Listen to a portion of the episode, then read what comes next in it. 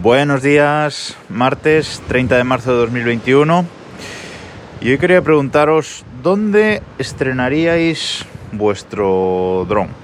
Si os comprarais un dron, ¿dónde lo estrenaríais? Pues en un campo abierto, ¿verdad? Un campo verde grande, abierto, donde aunque caiga en cualquier sitio, pues eh, no haya problema, donde no haya peligros cercanos, etcétera. Bien, me parece una buena opción. ¿Dónde estrené yo mi Phantom 4 allá por 2016? Creo que fue cuando lo compré eh, por primera vez. Bueno, pues sobre el mar. Eh, yo vivía por entonces en, en A Coruña y la verdad es que en A Coruña ciudad pues no hay muchos sitios, ni siquiera cerca, sin, sin coger el coche media orilla o así, en el que puedas eh, volar un dron, ¿vale? Es una, es una ciudad, un, un dron grande como el Phantom 4 pues no lo puedes volar en, cualquier sitio. Total, que me desplacé pues un poquito con, con, el coche, pero no demasiado lejos, a Punta Langosteira, según lo conocéis. Y bueno, pues allí en, en, uno de los, de los campos cerca del mar, pues digo, vale, pues aquí lo saco. Lo saqué, estuve volando un poco. Eh, esa sensación inicial de volar un dron que te ha costado 1.500 euros, pues bueno, es curiosa. Estás en un estado de taquicardia continuo, no sabes bien cómo funciona, no sabes bien si, si va a caer, si te lo vas a cargar, etcétera. Eh, y claro, pues eh, para volarlo bien, para probar distancias, para probar todo, digo, pues nada, lo lanzo sobre el mar y venga, ya ya fue.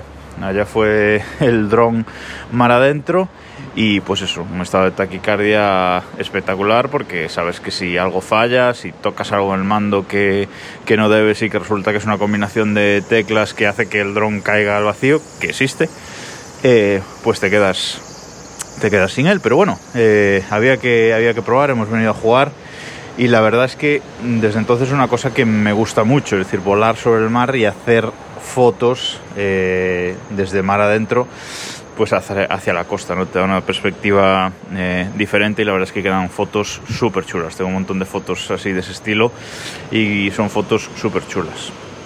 Esa primera vez también, ya mmm, queriendo volver con el dron para, para guardarlo, pues no sé cómo hice, realmente, volando bastante raso, no conseguí par pararlo y fue contra un matorral, el primer día que lo estrené. ¿eh?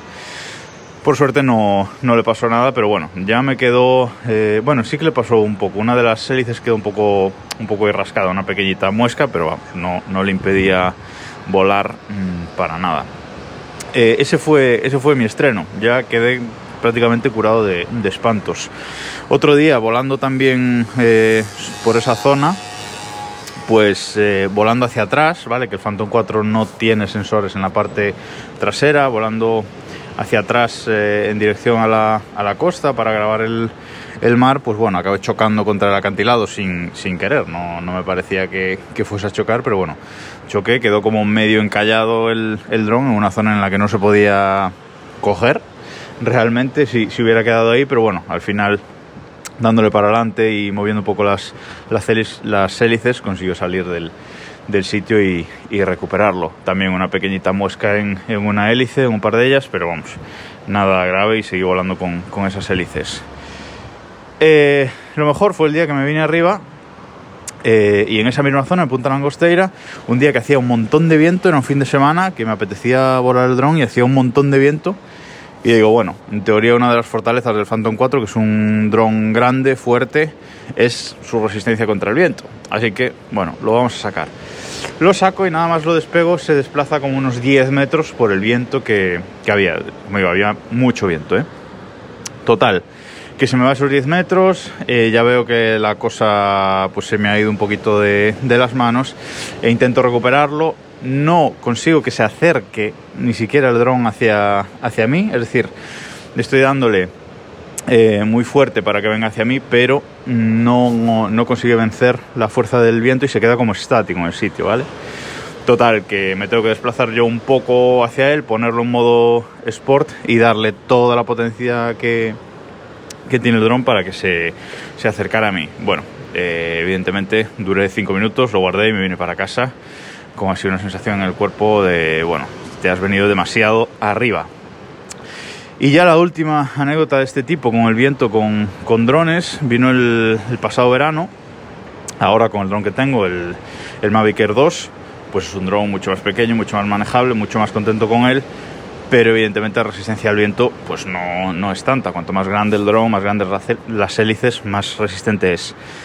Bueno, pues fuimos un día a los acantilados de Vichy Herbeira, en, en, el norte de Galicia, que si alguno no los conoce, pues ya estáis tardando en organizar un viaje para, para ver esos impresionantes acantilados, súper altos, 400 metros de altura creo que tienen.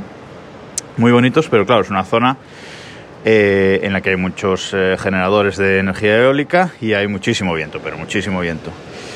Y bueno, pues eh, había que sacarlo para hacer unas fotos de esos acantilados desde el mar, evidentemente y eh, lo saco, parece que todo va bien, hay viento pero aguanta, lo meto un poquito más adentro y ahí empiezan los problemas, ¿no? empiezan los problemas porque ya el propio dron eh, en el mando ya empiezan a saltar alertas de aterriza el dron, hay demasiado viento, una alerta roja bien grande, aterriza el dron que hay demasiado viento. Bueno, ni caso porque ya, es decir, mmm, ya nada me asusta con, con el dron, que eso ya os digo yo, que no es bueno, pero bueno, es lo que, es lo que me pasa ya el, cuando saco el dron, así que nada, mar adentro un poquito más, un par de fotos, foto para aquí y para allá, alerta, alertas constantes en el mando de peligro de viento, aterriza el dron, pero bueno, hicimos un, un par de vídeos, unas cuantas fotos, modo sport para volver, porque si no tampoco conseguía traerlo, y cuando tienes un 40% de batería, está el dron a 300 metros y no consigues que se acerque, pues oye, algo de cague sí queda. Pero bueno, eso se soluciona poniendo el, el modo sport, potencia a tope y nada, se recupera el dron eh, fácilmente. Contadme si tenéis vosotros dron, alguna anécdota de este tipo con, con, el viento, que suelen ser curiosas y suelen ser momentos para, para recordar. Nada más por hoy, nos escuchamos mañana.